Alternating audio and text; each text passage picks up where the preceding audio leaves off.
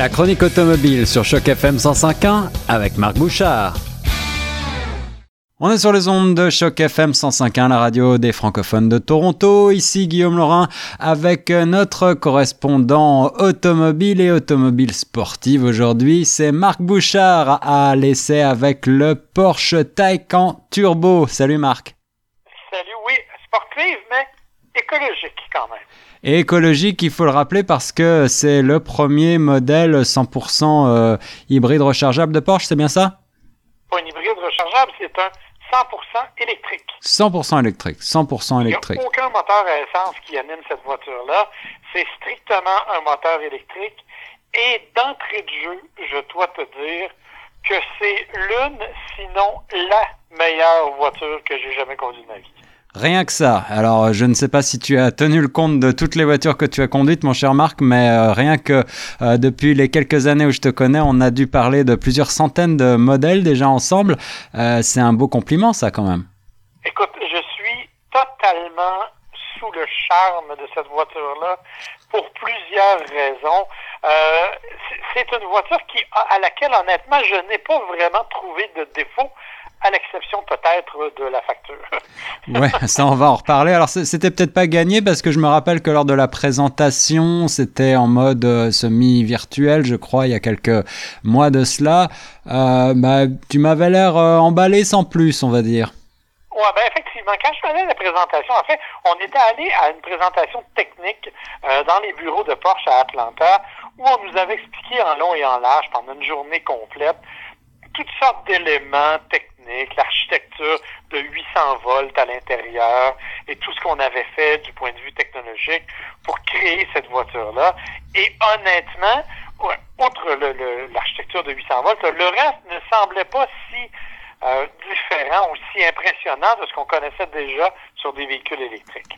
C'est ça. J'avais bien eu droit à un petit tour de piste comme passager.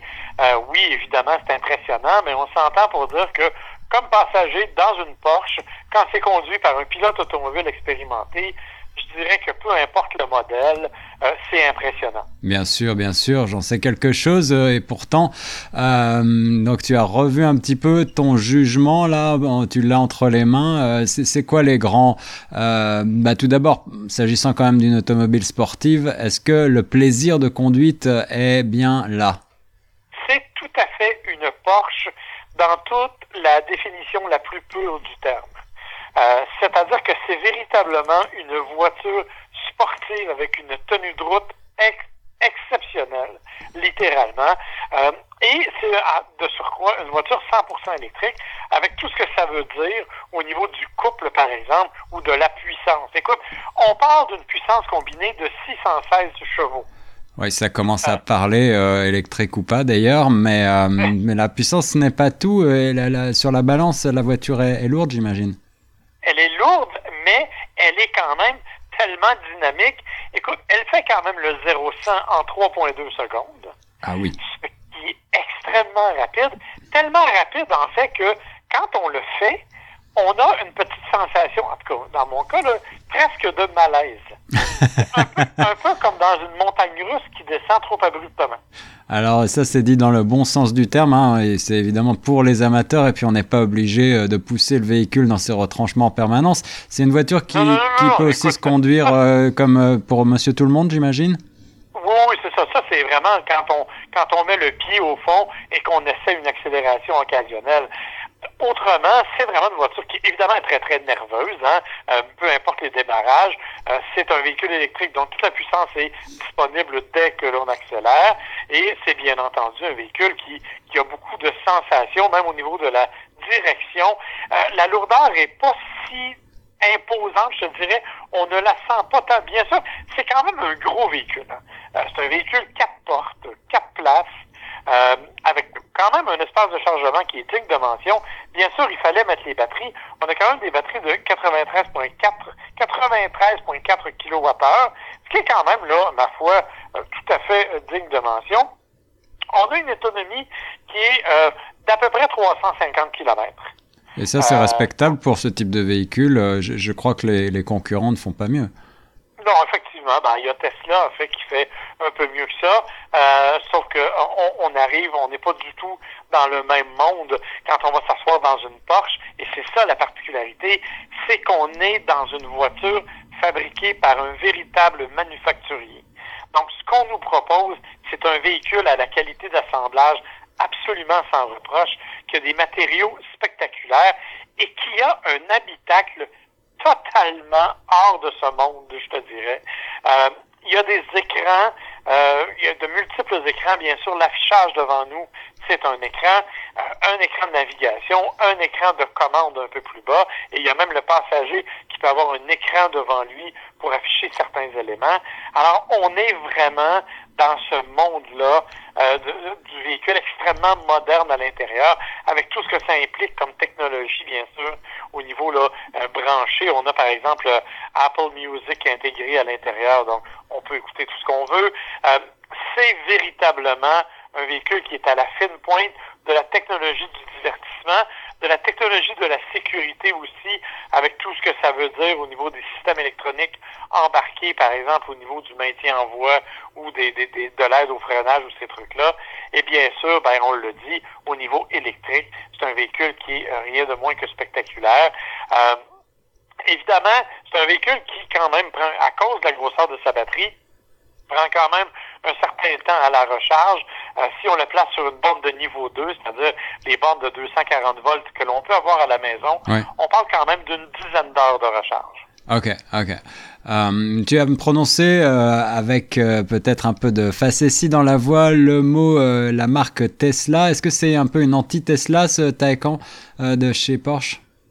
Oui, c'est directement une attaque à ce que Tesla propose.